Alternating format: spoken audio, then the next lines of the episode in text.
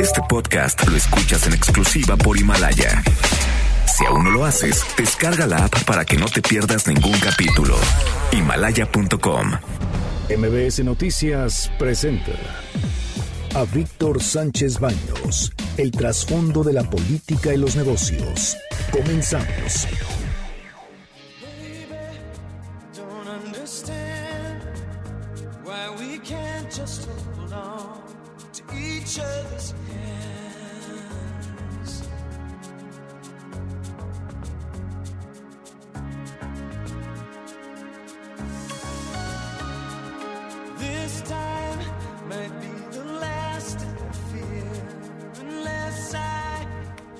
Hola, ¿qué tal? ¿Cómo están? Muy, muy, muy buenas noches. Los saludo con mucho afecto. Soy Víctor Sánchez Baños en MBS a través de la frecuencia 102.5 de FM desde la Ciudad de México.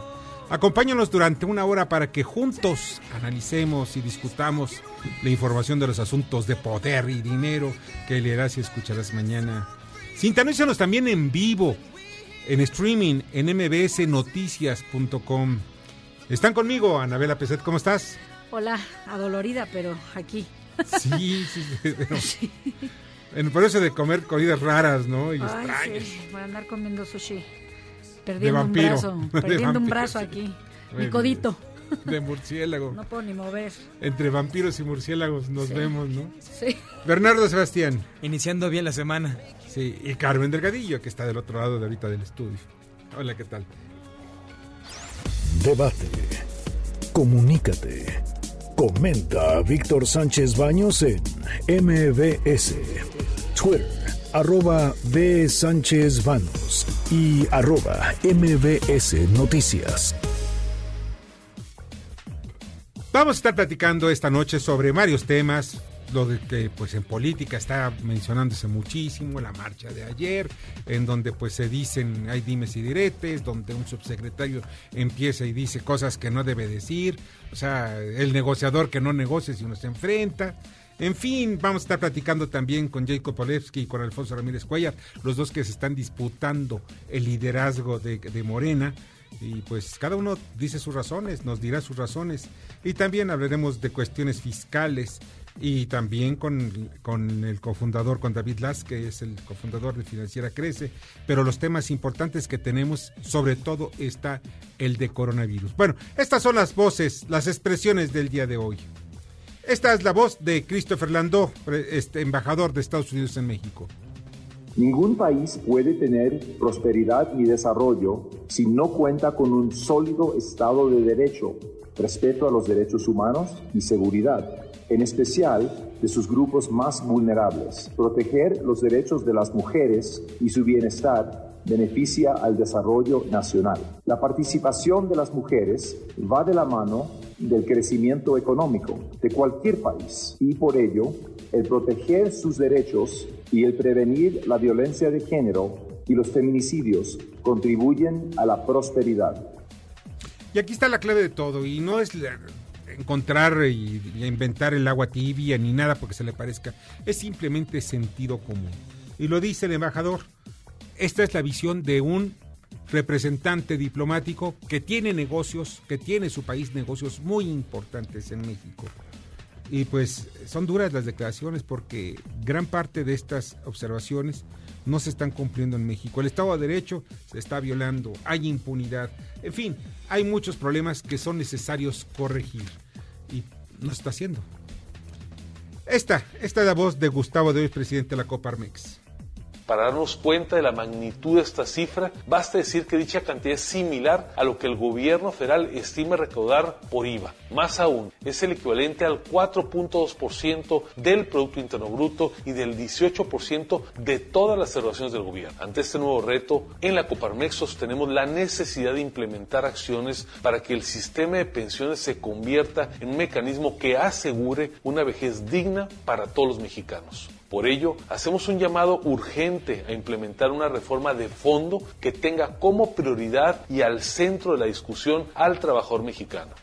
Está hablando precisamente de las AFORES en México.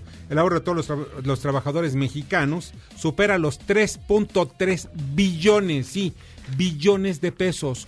O sea, un 3 con 12 ceros. Eso es lo que tiene precisamente el sistema bancario mexicano y muchas de las empresas que se dedican a administrar las afores. Esto, cuando lo llevamos a la realidad, no alcanza para que una persona pueda, pues, protegerse o, retirarse. Simplemente es totalmente insuficiente. Uno de cada cuatro trabajadores podrá retirarse medianamente cuando tenga, pues, ya edad para, para jubilarse. Lo que pasa en otros países es algo diferente.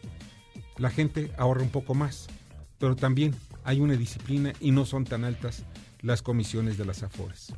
Y también pues, la gente que está perdiendo su empleo, ¿no? Está retirando la lana de su afore, ¿no? Ese es un tema que, pues, a pesar de que van a retirarse con muy poco dinero, pues la gente ahorita lo está sacando de la lanita, pues para salir adelante, ¿no? Para comer. Para comer, porque 400 mil menos empleos en diciembre nada más. Y desafortunadamente estamos viendo que esto se va a rever más que reflejado, sino va a ser toda una tragedia en 20 años. Esta gente que exactamente está sacando hoy porque no tiene empleo, no va a tener dinero en 20 años para comer. Y van a ser, y ni siquiera para mantener su casa, van a ser pues menesterosos. Personas de la tercera edad que, pues ahora sí que va a ser una ojo, carga, una carga. es, va a ser más del 40% de la población en México. ¿Por qué tenemos En el bono 30 demográfico? Ya el bono demográfico se nos está acabando. ¿eh? Entonces, ¿mejor a tener hijos o qué? Pues a tener hijos por una parte, pero para que te mantengan. Bueno, pues yo ya me voy a aplicar esta semana. Aplícate. Mañana voy a la, Duro, duro. Mañana voy a la cita para ver si me aviento un chilpayate. Un chilpayate. Esta es la voz de Andrés Manuel López Obrador. Se les debe, merecen atención especial. Eso tiene que ver con las diferencias que existen. Desde luego no corresponde a nosotros, no alentamos nosotros eso. Se puede decir, es que el presidente cuestiona a los conservadores. Ahí sí, ¿eh? sí los voy a seguir cuestionando, porque son los responsables de la crisis de México. Yo había quedado en que no iba a poder recibirlos. No quiero que se presenten situaciones de conflicto. Se la instrucción de que fuesen atendidos. Bueno, esta es la segunda vez. Recordemos que cuando fue jefe del gobierno de la Ciudad de México, él no recibió a este, este grupo de también de manifestantes y en aquel entonces estaban también Sicilia, los de Barón por un secuestro. En fin, claro, es un asunto político, claro. Pero ¿saben qué es más importante? Independientemente que sea un asunto político, es resolver el problema. Estoy, hace unos días yo publiqué que en siete municipios del Estado de México, uno de los más importantes, entre los siete de 2012 al 2019, en siete años, desaparecieron 5.500 mujeres nada más. Estamos hablando de mujeres y niñas. Me manda un mensaje a través de, ya sabes, de las redes sociales el fin de semana, donde me, donde me, más de mil mensajes ahí criticándome que qué falta. El presidente municipal de Chimalhuacán, un prista ahí que ni me acuerdo, es tan insignificante. Digo, la cuestión que me está diciendo, que ni me- su nombre me acuerdo. Este personaje dice que no, pues lo único que son son sus, sus, sus enemigos políticos desde el gobierno del Estado de México.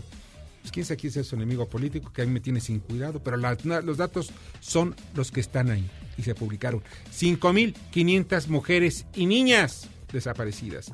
Eso no es para andar ahí aplaudiéndole a un político, al contrario, exigirles que sean localizadas, exigir que haya seguridad para mujeres, niños, ancianos, hombres, para la ciudadanía en general. Qué pena. Y ya chole con el rollo de, pues todo era culpa de García Luna, ¿no? Y todo era culpa de Calderón y de Fox. O sea, Fox fue presidente hace 20 años. O sea, hace 19. años. ¿Sabes qué? Es porque, mira, es el discurso político.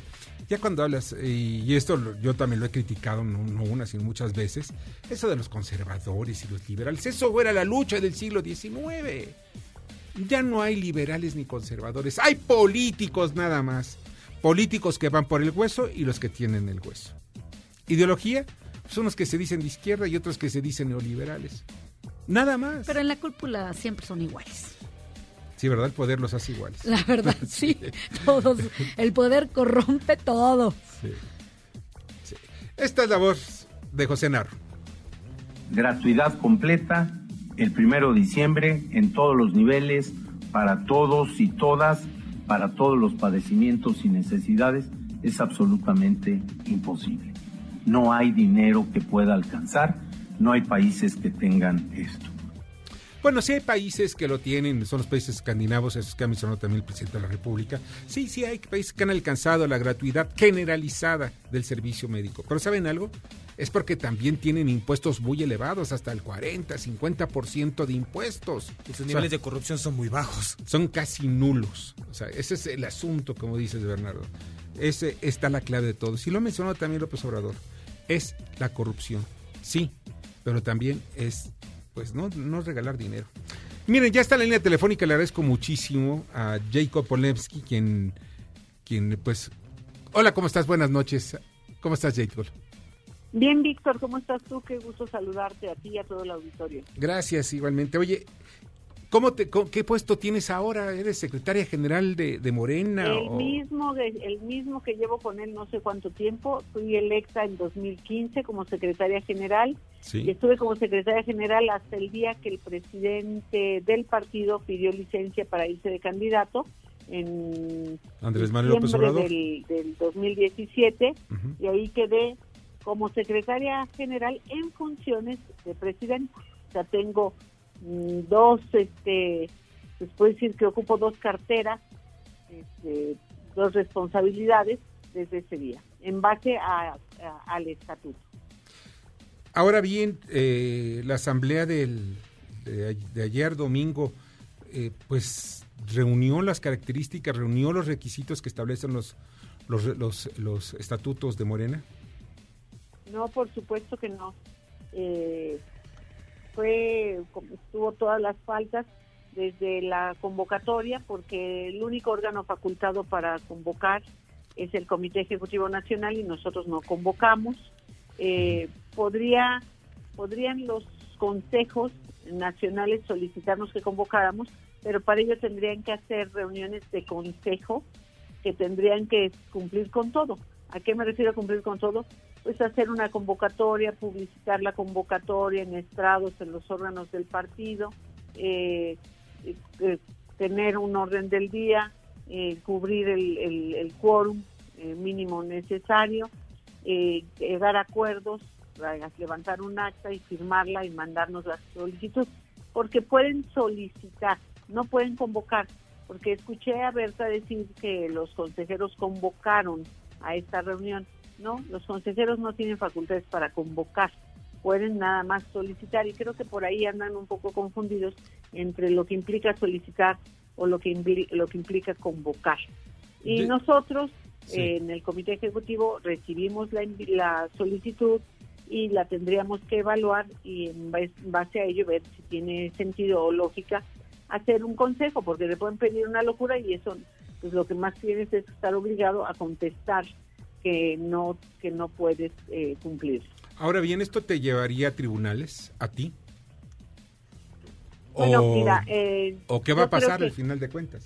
¿Qué va a pasar? Primero creo que se cometió una tremenda injusticia, un atropello con nuestros compañeros eh, y compañeras del Comité Ejecutivo Nacional a los que están eh, pretendiendo eh, eliminar en una forma absolutamente desasiada, sin un proceso, sin una razón, sin nada.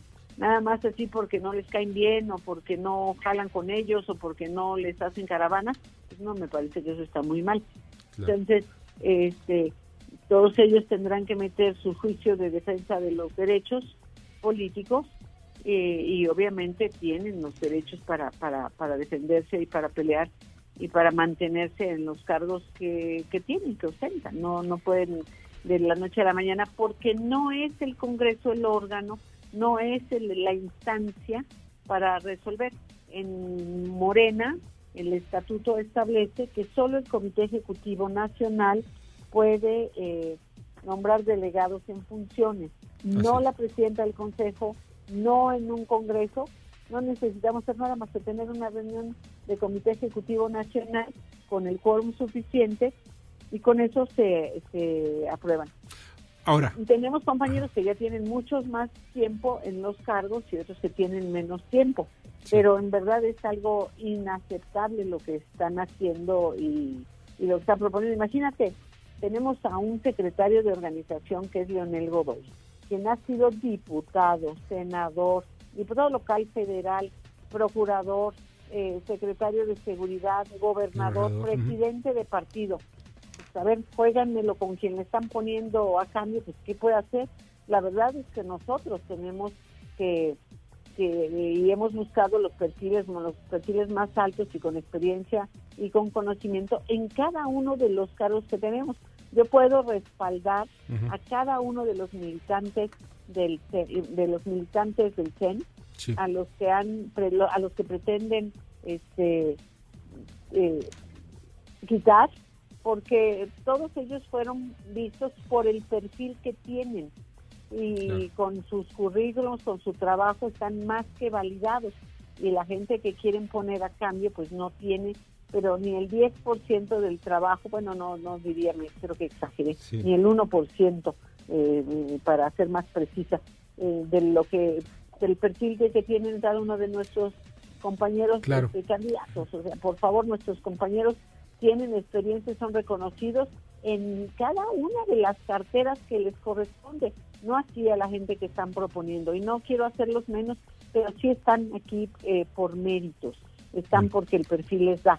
Entonces es inaceptable, me indigna mucho lo que están haciendo, es insultante, pero también es vergonzoso que, eh, pues que compañeros nuestros dentro de Morena se presten Sí. a validar una ilegalidad como esta. Oye, hay una confusión terrible en todos Es, eh, lados. yo- ¿eh? A ver, Anabela. era justo, Jacob, buenas noches, Anabela Peset saludándote. ¿Cómo estás, Eh, Anabela? Bien, Jacob. Eh, una pregunta, para los que no entienden qué está pasando en Morena y de repente ven que hay dos como que opciones, ¿no? Uno, que la dirigencia no quiere dejar el partido, hay quienes piensan eso, y hay quienes piensan que hay unos guerrillosos ahí queriendo tirar a la dirigencia del partido. ¿Qué les dirías? ¿Cuál sería eh, de estas dos opciones? Y también si el presidente dijo el año pasado que si Morena se echa a perder, pues él se va. Pero mira, ni así toman conciencia, quieren seguir generando problemas dentro del partido en lugar de aportar a que el partido eh, se termine de construir y de formar. Están más interesados en pues en los puestos y en los cargos, en los intereses personales y en dividir a los grupos. Claro. Es una es una situación penosa lo que estamos hoy enfrentando y viviendo. ¿Cuál es la, la realidad, como Claro. tú dices, en mi caso, en base a la pregunta que me hace Anabela, y la aclaro muy fácilmente? Primero, nosotros, cumpliendo con el estatuto, eh, convocamos a un congreso electivo y empezamos eh, las, las asambleas selectivas. Sí. Eh, tuvimos todo tipo de irregularidades, porque hubo balazos, nos robaron computadoras, nos robaron material electoral, hubo violencia, golpearon a mujeres que estaban filmando, hubo to- todo lo que no debía haber sido eh, pasar. O sea, mucha violencia, ¿no? La disputa Mucha del poder, ¿no? Que muy- pues muy vergonzoso. vergonzoso, Pero, sí. Voy a decir, pero además mucha gente, muchos compañeros fundadores impugnaron, presentaron sus impugnaciones porque los eliminaron del padrón siendo fundadores. Sí. Eh, como presentaron todas las pruebas en sus impugnaciones, la sala superior decidió anu- Anular. ese proceso electivo. O sea, Jacob, yo no lo yo no lo anulé, lo anuló la sala superior y la sala superior nos eh, mandató a, a reponer el proceso completo y Claro. reponer el proceso parte de eh, hacer la reafiliación, la ratificación de la militancia de los compañeros y compañeras en el, en- en- para tener un padrón confiable que hasta ahorita Claro. no teníamos el padrón que teníamos quedó totalmente Pues, una- eh, inhabilitado. Sí, es una vergüenza. Jade Cole, pues sabes qué, te agradezco mucho que hayas estado con nosotros esta noche. Ya sabes que aquí nos corta el, el tiempo, pero estaremos pendientes de cómo se desarrollan las cosas en Morena, ¿sí? Gracias. Yo nada más decir que por parte nuestra no vamos a cometer ninguna ilegalidad ni ninguna falta a los derechos que tienen nuestros compañeros y compañeras de mantener sus espacios y sus cargos y que vamos a respaldarlos con todo y que vamos definitivamente iremos a impugnar todas las ilegalidades que se cometieron en este en este evento que hicieron el día de ayer. Perfecto. Muchas gracias, Cole. Pásala bien. Gracias a ti, hasta luego. Hasta luego. Jade Kolponevsky, eh, secretaria general del, de Morena, y ahorita en conflictos, ya saben. Bueno, ya está en la línea telefónica y le agradezco muchísimo, de verdad, porque se encuentra en una situación bastante complicada. Celia Esquivel, quien es residente de Wuhan, allá en China, es precisamente donde surge, es la zona cero, donde están eh, pues los enfermos, la mayor número de enfermos por este coronavirus, esta influenza que pues ya, ya lleva ciento 107 muertos y más de 4.587 infectados comprobados, la mayoría de ellos en China y pues en Asia. Hola, ¿qué tal? ¿Cómo estás? Te agradezco mucho que hayas estado con nosotros, que estés con nosotros esta noche. Hola, mucho gusto. Acá estoy eh, en Wuhan. Eh, estamos eh, completamente aislados en la ciudad, pero estamos bien. Sí. Oye, nada más eh, preguntarte, ¿estás aislado en la ciudad? ¿Están aislados en la ciudad tú y tu familia? Tú ya tienes varios años viviendo en Wuhan, ¿verdad? Sí, ya tengo nueve años residiendo acá.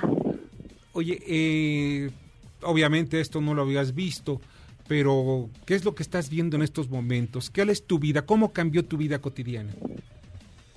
Bueno, pues eh, todo empezó desde el 23 de enero, eh, que en la madrugada el gobierno pues hizo público que se cerraban los aeropuertos y las eh, estaciones de, de tren. Cuando nos despertamos, nos despertamos con la noticia. Luego fue en la mañana, aproximadamente a las 8 de la mañana, nos enviaron un mensaje de texto a nuestros celulares con las medidas que debíamos de tomar, lavarnos las manos, utilizar mascarilla, evitar los lugares concurridos, más que todo ahora porque estamos en, en la celebración del Año Nuevo Chino y regularmente pues hay mucha actividad, entonces el gobierno eh, recomendó evitar todo este tipo de conglomeraciones. Oye, ¿tienes Además, pues... sí. ¿Tienes familiares o, o conocidos que hayan eh, pues tenido este este virus? No, hasta el momento no conozco a ninguna persona directa que haya sido afectada. Ahora bien, en las, las calles, según he visto algunos videos, están vacías, la gente no sale a la calle, no hay clases, los centros comerciales están materialmente cerrados, eh, hay compras de pánico de alimentos. ¿Qué es lo que tú estás viendo al respecto? Después del 23 de enero, en que el gobierno cerró la ciudad, las personas huyeron al supermercado a, a, pues abastecerse. Y la verdad es que hay mucha desinformación al respecto porque se empezó a decir que había desabastecimiento. Pero luego mi esposo y yo, porque mi esposo es chino, es wuhanés, él y yo fuimos al supermercado hace dos días porque necesitábamos unas cosas y pensamos que el supermercado iba a estar cerrado, pero sorprendentemente el supermercado está funcionando en su normalidad y encontramos todo lo que necesitábamos y los costos no estaban tan elevados como se especula. Había tal vez algunos productos que tenían un poquito elevado el costo, pero bastante aceptable y la mayoría en su costo original. Entonces, eh, por ese lado estamos muy bien. Eh, hay un poco de dificultad de a la hora de conseguir mascarillas Sí. porque lo que estaba en el mercado, eh, pues la- las personas las compraron y eso sí provocó un poco de desabastecimiento porque las fábricas están cerradas. Pero Todas las sí se pueden cerradas. conseguir. Todas las fábricas. Eh, sí. las Es el año nuevo, ¿no? ¿Por año Sí, nuevo es el año nuevo chino. o por sí, el, por el año nuevo. Por el año nuevo. Ajá. Pues. Por el año nuevo, pero tenemos conocimiento que el gobierno hizo un llamado a algunas fábricas para que llamaran a sus trabajadores a operar y fabricaran mascarillas directamente para enviarlas a Wuhan. Entonces, estamos a la espera de que haya un abastecimiento masivo de mascarillas, aunque no estamos completamente desabastecidos. Celia, buenas noches aquí en México. Yo creo que allá es ser un día pues un poco pesado. Y mi pregunta va más relacionada con cómo podemos comparar esto con lo que pasó hace unos años con lo de que fue el SARS, porque aparentemente ahora hay una reacción más pronta y la gente está más preparada. ¿Tú cómo sientes a pues a tus vecinos o a la gente que conoces? Eh, sí, me imagino que porque eso fue hace mucho tiempo y en ese momento sí los tomó por sorpresa, ahora el gobierno sí eh, tiene la capacidad de responder más rápido a una situación así. Eh, hemos recibido todas las indicaciones que debemos seguir, lo estamos haciendo como el gobierno nos indica y pues el gobierno decidió cerrar la ciudad para el bienestar común y acá estamos esperando pues que la ciudad sea abierta y todo regrese a la normalidad.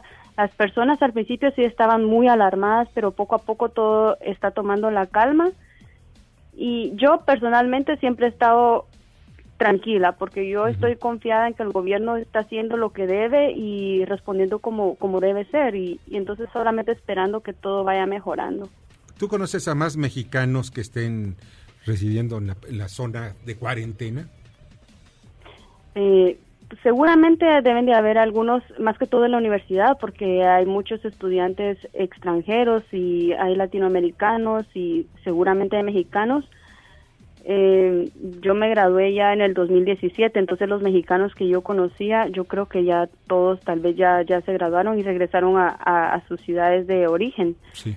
Pero yo considero que sí deben de haber mexicanos ahora, aunque también por el hecho de que haya coincidido con el Año Nuevo Chino, hay vacaciones en la universidad, entonces muchos de los estudiantes también eh, salen a pasear tal vez en otros países de Asia o regresan a México de vacaciones también, ¿no? ¿No has contemplado la idea de, de salir de, de Wuhan? Pues al principio, sinceramente, cuando se empezó a rumorar que iban a cerrar la ciudad, yo le dije a mi familia china, deberíamos de irnos, pero en ese eh, fue precisamente una noche antes de que cerraran la ciudad y revisamos y lo, no habían ya boletos de tren ni de avión, entonces eh, pues dijimos tal vez no no pasa nada y, y no insistimos y, y se quedó así y al siguiente día fue que cerraron la ciudad. Pues ya no había nada más que hacer, ya no hay manera de salir, aunque quisiese salir no puedo salir. De hecho, ahorita hay una ley en China que si, si yo estoy infectada y dejo la ciudad y provoco más infecciones, me pueden castigar hasta con siete años de cárcel. Uf. Bueno, Wow, si sí. sobreviven, si sobreviven. Bueno, humor negro, Sí, perdón, ¿no? Pero negro. Oye, pues no sabes de verdad cuánto agradezco que esté, hayas estado con nosotros y esperamos de que pues se pueda Con resolver gusto. este, este asunto. Vamos a estar pues molestándote constantemente para ver qué es lo que estás viviendo, porque pues no es nada fácil, no es nada fácil estar en una cuarentena donde hay 50 millones de personas. Celia, muchas gracias. Bueno, muchas gracias.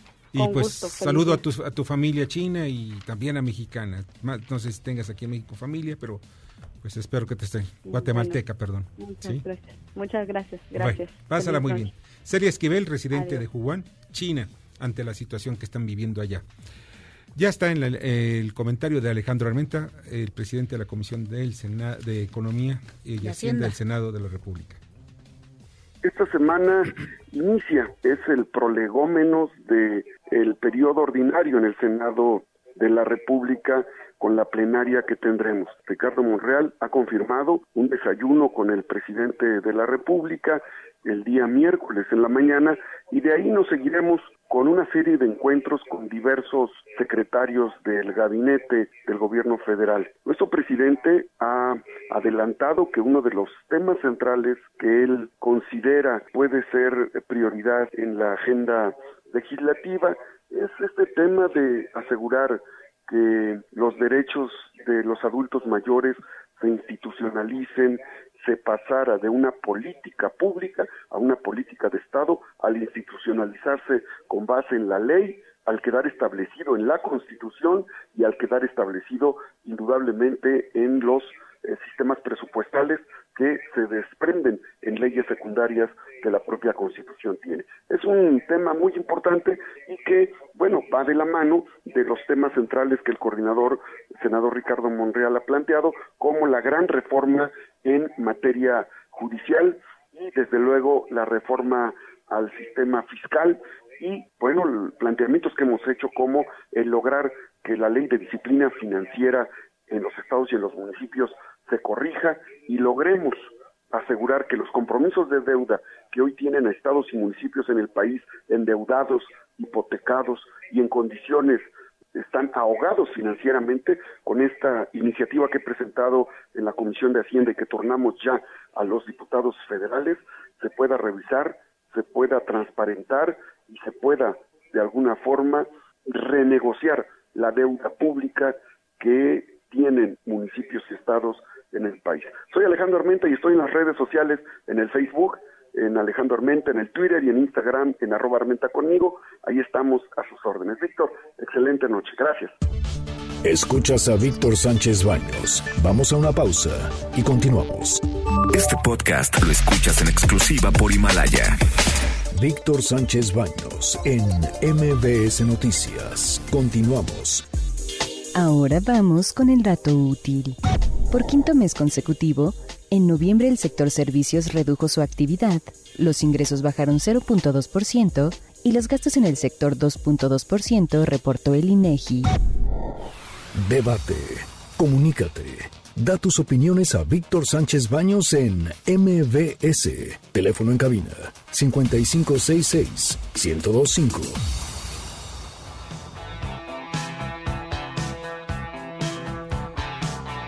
Miren, el asunto de, de- del coronavirus es algo que a mí me llama la atención por el manejo de la información. Cuando tú ves como analista lo que está pasando, dices, hay algo raro aquí, hay mano negra. El gobierno chino algo trae. Y miren, yo no quiero irme a, a lo que es la teoría de la conspiración, pero pues hay algunos elementos que ahí los dejo en la mesa para que cada quien piense lo que guste y tome sus conclusiones. Miren, en el 2017 China construyó un laboratorio para estudiar el SARS, que es otra otra parte de, de, de, pues, otro- otra cepa de, de- estos virus que crean eh, influenza. Y también el ébola, el ébola. ¿Saben dónde lo construyeron? Juan, o sea, precisamente en, el- los laboratorios. en, los- en esos laboratorios que están precisamente construyendo unos laboratorios sensacionales, ultramodernos, del 2017, de la última tecnología. ¿Para qué? Para no nada más el SARS, sino cualquier tipo de virus que pueda ser una amenaza para la humanidad. Curiosamente están ahí, en Juan, allá en China, de la zona cero donde surge el coronavirus. Y ahí vamos a otra cosa. Imaginen ustedes. ¿Saben a qué distancia está el mercado donde venden murciélagos, donde venden, yo decía vampiros, pero nomás en manera de broma, pero este eh, los murciélagos, este todo tipo de animales Exóticos. exóticos Para y- comer, no de comer, mascotas. no de mascotas para comer. Eh, yo he visto escenas y algunos videos donde cómo los comen, parecen chicharrones y otros en caldo. Digo, Koalas. No. Sabrá el koala, imagínate. no sé si el koala también se lo coman, Ahí pero imagínense. Esto ya lleva, está exactamente así entre 5 y 6 kilómetros de laboratorio. Yo no quiero pensar que alguien se haya salido, pues puede salirte a caminar y echarse unos tacos de, de- de murciélago, ¿ves? Bueno, digo unos tacos o unos este panecillos estos chinos eh, de murciélago a unos cuantos metros ahí de, de donde están los laboratorios y se haya llevado allí el bicho en sus manos. No lo sabemos. Decían, hubo una anécdota chistosa de que cuando estaban analizando recién llegadas las piedras lunares de los Apolos, estaban muy seguros de que estaba muy bien caracterizado, muy bien bloqueada esa área, pero se dieron cuenta que había insectos. Estos insectos puede pasar también en nuestro mismo laboratorio, que los insectos lo hayan sacado y si son murciélagos, el murciélago come insectos. O sea, vamos a pensar que hay muchas formas de que se haya podido violar ese brecho de seguridad. Y también lo más importante es, esos laboratorios, tiene dos años operando este laboratorio, pero son ya como 54 los que están en el mundo. Entonces, si este laboratorio ya tenía experiencia, ya tenía un, protocolo de función. Entonces, para mí también me prende las alertas porque, pues, en China como que actuaron a principio muy lento, pero después se disparó y fue exponencial. Protegieron muy bien y también ahorita ya tienen una alerta en lo que son los muelles, en lo que son los puertos. Así es. Dice, exactamente, nos llegó un... Ay, un- ya estoy viendo la sopa de murciélago en Sí. internet. ¿Qué No, onda? no, no. Ahí viene hasta la- con los, y- y la con los- receta. El tutorial. No, ya viste los, hasta Con los los, colmillitos. Sí, de preferencia no le pongas ajo porque es muy No, fuerte no, el sabor. no. Imágenes sensibles, por favor, chequen. Sensibles. Bueno, hay gente que no le va a gustar. Mire, en el lavatorio, independientemente de eso, nos llegó un, un- un- un correo electrónico donde dice, por favor, consideren los comentarios. Y está mandado entre lo- los empresarios que tienen navieras y todos los que, y todos los que tienen también empresas de aduanas. Por favor, considere estos comentarios. Nuestra oficina de origen en China, a raíz de esta enfermedad, o sea, está hablando del, de- del coronavirus, dice, van a partir de febrero, van a haber cambios en todos los procedimientos y protocolos de navieras, aerolíneas, terminales, aeropuertos, que controlarán estrictamente el flujo de personas. Se prevé que pronto se suspenderán las exportaciones de navegación, vuelo y local en blanco. No sé qué significa local en blanco. El personal de esta empresa y sus familiares se encuentran en estos momentos realizando actividades dentro de sus casas, pero temporalmente no podrán regresar a la oficina para atender la gestión docu- documental pendiente. Estamos hablando para todos los procesos de importación y exportación. Esta situación es muy grave y tendrá una reacción en cadena aún más. La economía china enfrentará un severo golpe. Ya lo está enfrentando. Estamos hablando de que Juan es el centro de operaciones y fabricación de automóviles y manufacturas. Este golpe le va a dejar a China un boquete de 23 mil millones de dólares. Bueno, el boquete es el que tiene hasta estos momentos de 23 mil millones de dólares y puede crecer. Una economía que estaba en crecimiento, un franco crecimiento, por esta enfermedad puede desplomarse. Así de grave están las cosas, desplomarse. Bueno, a ver, vamos con el trabajo que nos hizo Fernando Moxuma sobre el coronavirus. De acuerdo con la Organización Mundial de la Salud, OMS, los principales síntomas del coronavirus son fiebre, tos, dificultad para respirar, neumonía, dolor muscular, problemas gástricos, diarrea y malestar general. Este lunes, la OMS cambió de moderado a alto la alerta de riesgo por coronavirus. Las recomendaciones de este organismo internacional para prevenir el contagio son cubrir nariz y boca, lavado de manos frecuente, lavar y hervir los alimentos y evitar el contacto con personas enfermas. Hasta el momento, el coronavirus ha cobrado la vida de al menos 81 personas y se han confirmado más de 2.800 casos solo en China. Muchas gracias, Fernando. Bueno, ustedes ya deben estar prevenidos también. No es para causar alarma. En México no tenemos un solo caso comprobado. Pero ojo, si se comen, si se comen una sopa de murciélago, pues, acuérdense que las ratas transmiten ciertos virus como el hantavirus, tulamarema, rabia. peste bubónica, toxoplasmosis, salmonelosis, fiebre de rata, tifus, parásitos, lepso- Eh. leptospirosis y la enfermedad de Whale. Eh, No sé cuál sea esa, pero debe ser muy fea. Imagínate, no, es que busquen, busquen las fotos de los de las sopas de los No, está- es una. Bueno, eh, mira, sabes que muchos años, muchos siglos de hambre también. En fin, ya, no, no, no quiero mencionar nada ya más de eso. Vamos al resumen informativo. Multan a teléfonos del noroeste. 1.311.8 millones de pesos por el supuesto incumplimiento a la disponibilidad de información de cierta infraestructura pasiva en el sistema electrónico de gestión utilizado para la contratación de servicios mayoristas. América Móvil consideró arbitraria, ilegal y desproporcionada la multa que dijo afecta la certeza y seguridad jurídica en un sector que requiere de importantes inversiones para su desarrollo y evolución. Despegar compra Beds Day México. Pagará 136 millones de dólares. El director general de Despegar, Damián Skonkin, señaló que la compra de Best Day forma parte de sus objetivos de expansión y consolidación en México y América Latina. Se prevé que el cierre de la transacción tenga lugar durante la primera mitad de este año. Inicia Canadá proceso de ratificación del TEMEC. La viceprimera ministra Chrystia Freeland reiteró que la legislación para la ratificación se presentará el miércoles y pidió a los legisladores impulsar la aprobación para su entrada en vigor sin demora. Revocará a Estados Unidos Green Card a quienes consideren un peso económico. La decisión de la Suprema Corte de Estados Unidos será más difícil que los migrantes consigan estatus legal si obtienen apoyo gubernamental.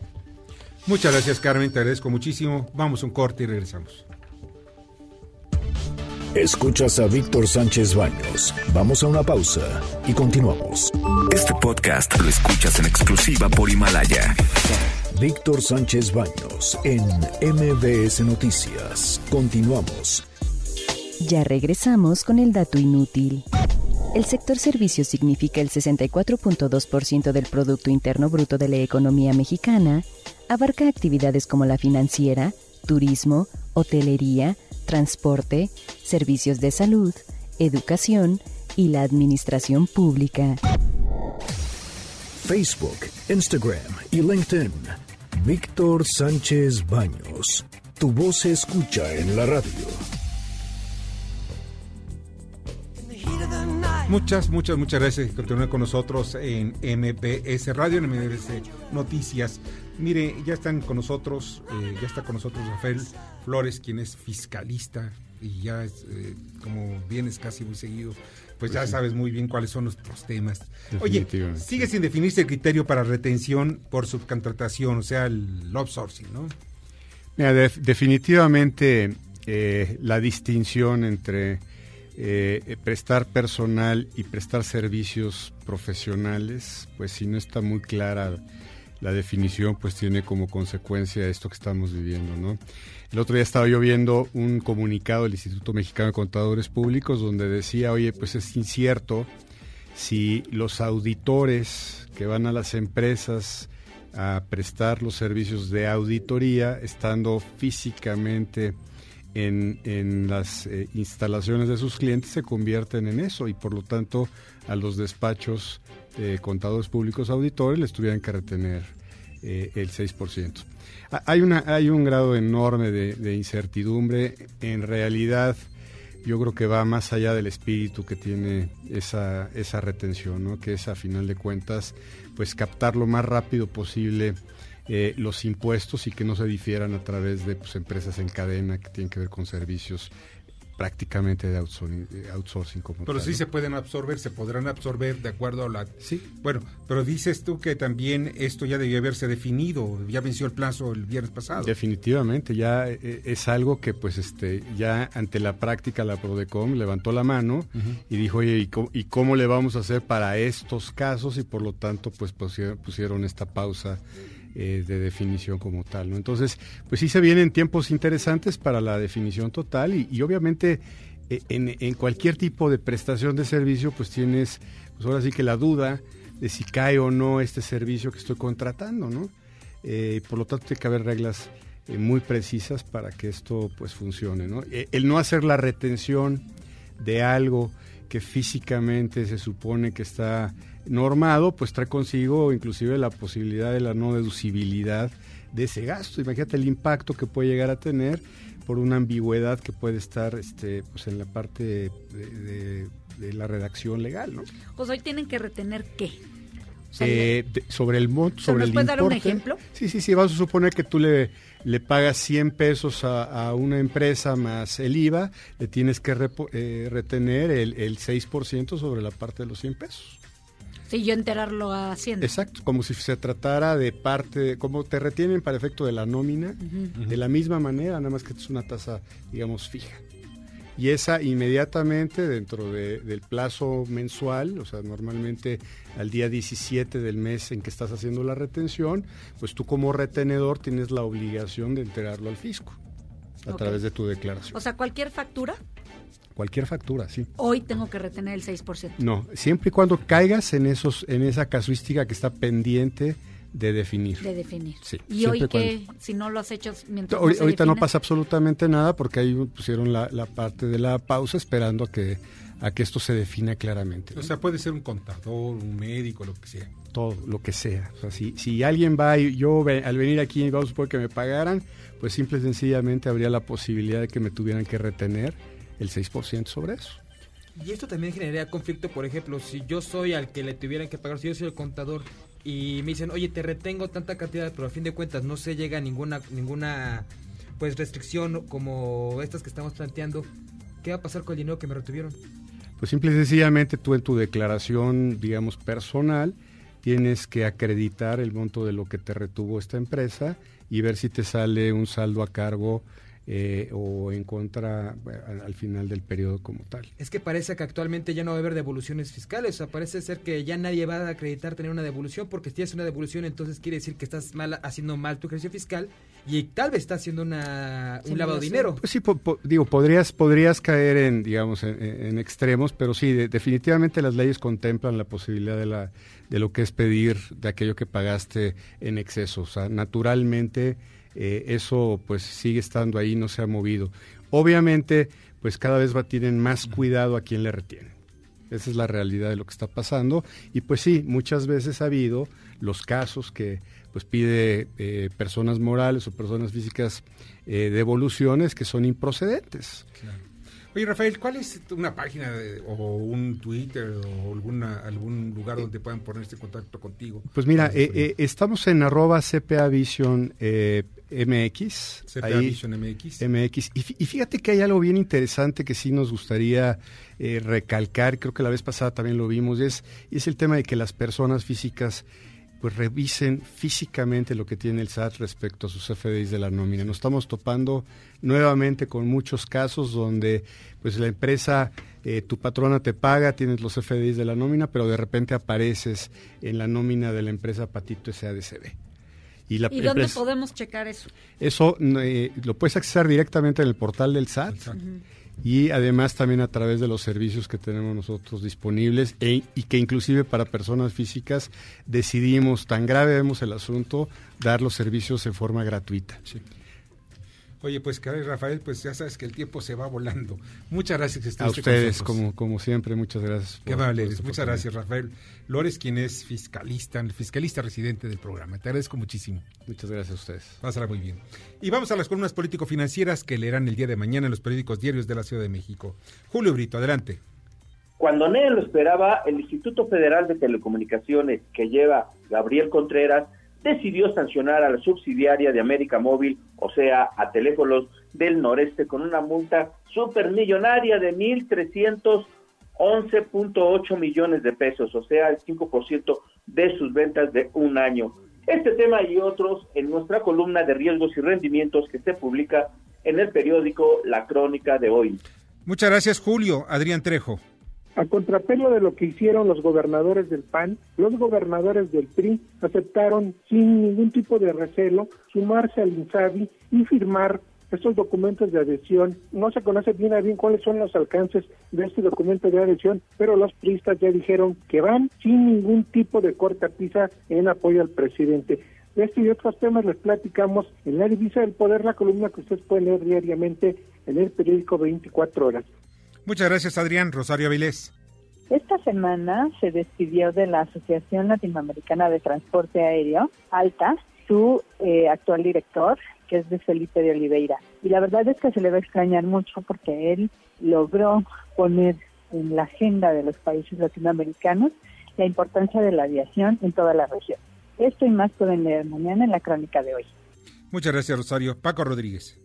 Te platico que mañana en el índice político publico una columna que tiene un título sugestivo. Lo que nos acecha no es el coronavirus, sino un virus con corona. Y es que hay actitudes casi monárquicas del presidente de la República. Y lo peor es que sus súbditos, porque se consideran ellos, todo le aplauden, a todo le dicen que sí. Una corte, un rey con corona. Te invito a que leas mañana más de esto en www.indicepolitico.com. Mientras tanto, te deseo, como siempre, buenas noches, buenas gracias y muchas, muchas noches.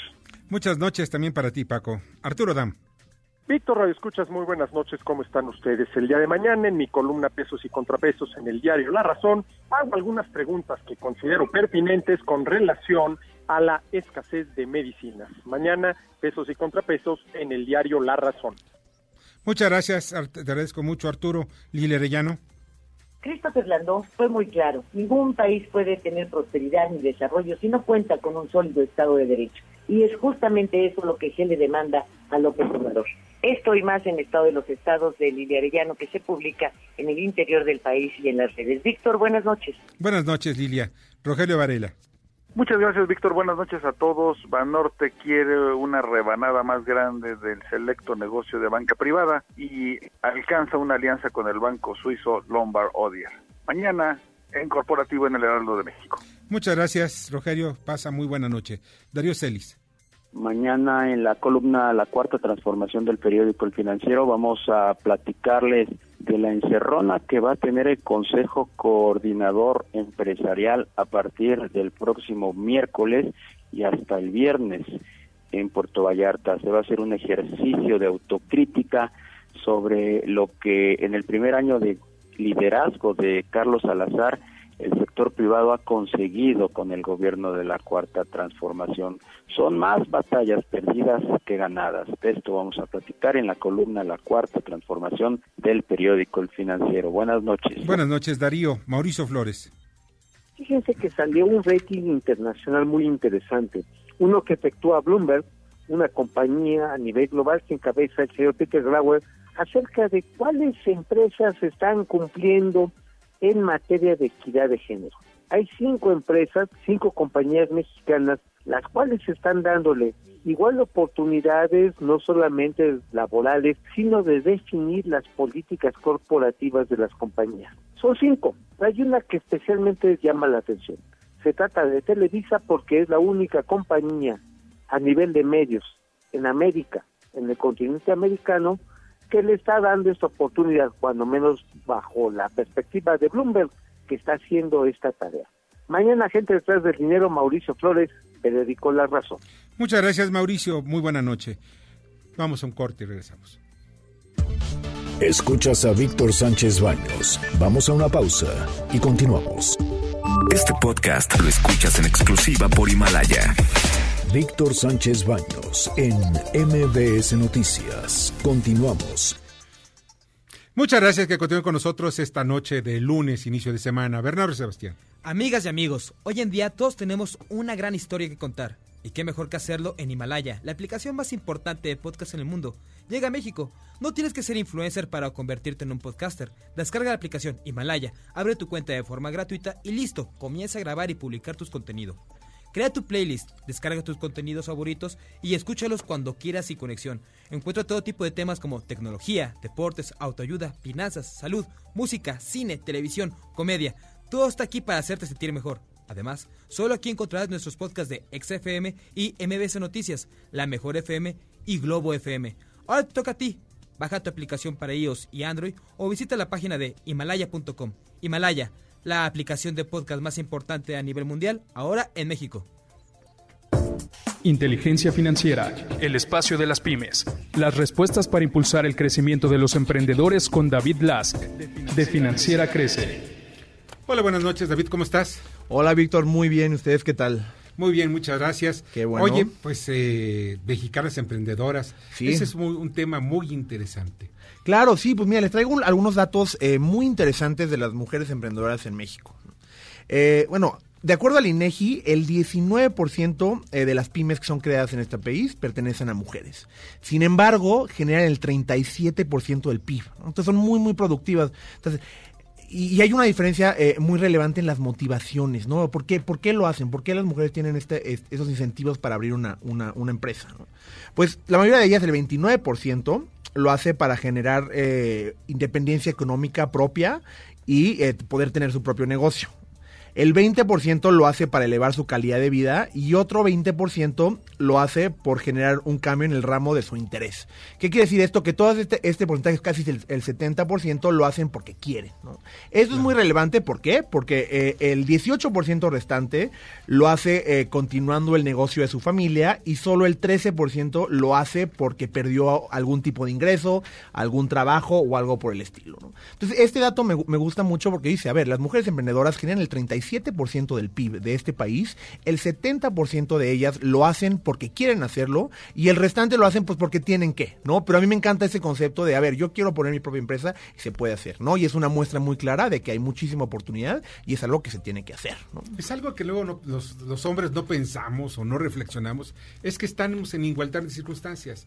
Una mujer puede hacer las mismas cosas que el hombre, sin embargo hay muchos hombres que generan algunos bloqueos. Eso es, lo que es. Definitivamente. Y eso me gustaría complementarlo con otro dato de la Asociación Mexicana de Mujeres Jefas de Empresas, que el, el- las mujeres que tienen una, una pyme o una empresa en México destinan el 70% de sus ingresos y de sus ganancias a su comunidad y su familia. Entonces, eso es un diferenciador sumamente importante, ¿no? ¿Por qué? Porque en lugar de usarlo para su propio beneficio, la gran mayoría de ellas, el 70%, lo usan para su comunidad, ¿no? Lo cual es algo interesante. O sea, se puede considerar que las mujeres emprendedoras son socialmente responsables y más que los mismos empresarios. Completamente, ¿no? Si hay, sí hay una diferencia en esa visión que se tiene y pues bueno, o sea, creo que es algo que nos beneficia a todos y hay que tomarlo en cuenta, ¿no? En este tipo de, de- de momentos. Oye, eh, David, ¿cuál es, dónde? Porque ustedes también proporcionan créditos y apoyo precisamente a las mujeres y creo que hasta de alguna manera tien- tienen ciertas preferencias en ese sentido, ¿no? ¿Dónde pueden acudir las mujeres emprendedoras para créditos? Pues mire, para, para poder este, acceder a un crédito en menos de 48 horas, solo tienen que acceder a www.crece.com, crece con con, Z. con Z, claro, Sí. y ahí en, en menos de 15 minutos pueden aplicar y en menos de dos días pueden tener acceso a un financiamiento que necesitan a la medida para su negocio. ¿no? O sea, ustedes les analizan todo los- lo que necesitan Ajá. precisamente y les dicen, pues sí, ya en tanto tiempo te lo tengo, ¿no? Claro, y no necesitan garantías ni nada por el estilo. Les podemos prestar hasta un millón y medio de pesos sin garantías. Y te digo, en menos de 48 horas para que puedan seguir con ese negocio o empezarlo si es lo que quieren. Una vez más la página de internet. www.crece.com, crece con Z. Muchas gracias, David. Muchísimas gracias a ustedes. Inteligencia financiera presentada por Crece. Recuerda, Crece se escribe con Z. Muchas gracias que estuvieron con nosotros. Les, eh, y pues nada más rápidamente en la agenda del día de mañana estará el secretario de Comercio de Estados Unidos en México, Wilbur Ross, también el presidente López Obrador, eh, anuncia, pues ya saben, su, su conferencia mañanera, y Claudia Sheinbaum también anuncia jornadas notariales. Y posiblemente ofrecen conferencia de prensa mañana a la Organización Mundial de la Salud sobre el coronavirus. Ya puede considerarse un asunto de extrema importancia. Pues ya nos vamos. Eh, muchas gracias, Anabela Peset. Muchísimas gracias y buenas noches. Bernardo Sebastián. Terminando este inicio de semana. Este inicio de semana sensacional. Muchas gracias. En la producción, Jorge Romero. En la información, Carmen Delgadillo. En la redacción, Fernando Moxuma. En los controles, Héctor Zavala. Soy Víctor Sánchez Baños. Deseo que pasen una noche sensacional. Las opiniones vertidas en este programa son única y exclusivamente de estricta responsabilidad de quien las expresa. MBS Noticias presentó a Víctor Sánchez Baños, el trasfondo de la política y los negocios. Este podcast lo escuchas en exclusiva por Himalaya. Si aún no lo haces, descarga la app para que no te pierdas ningún capítulo. Himalaya.com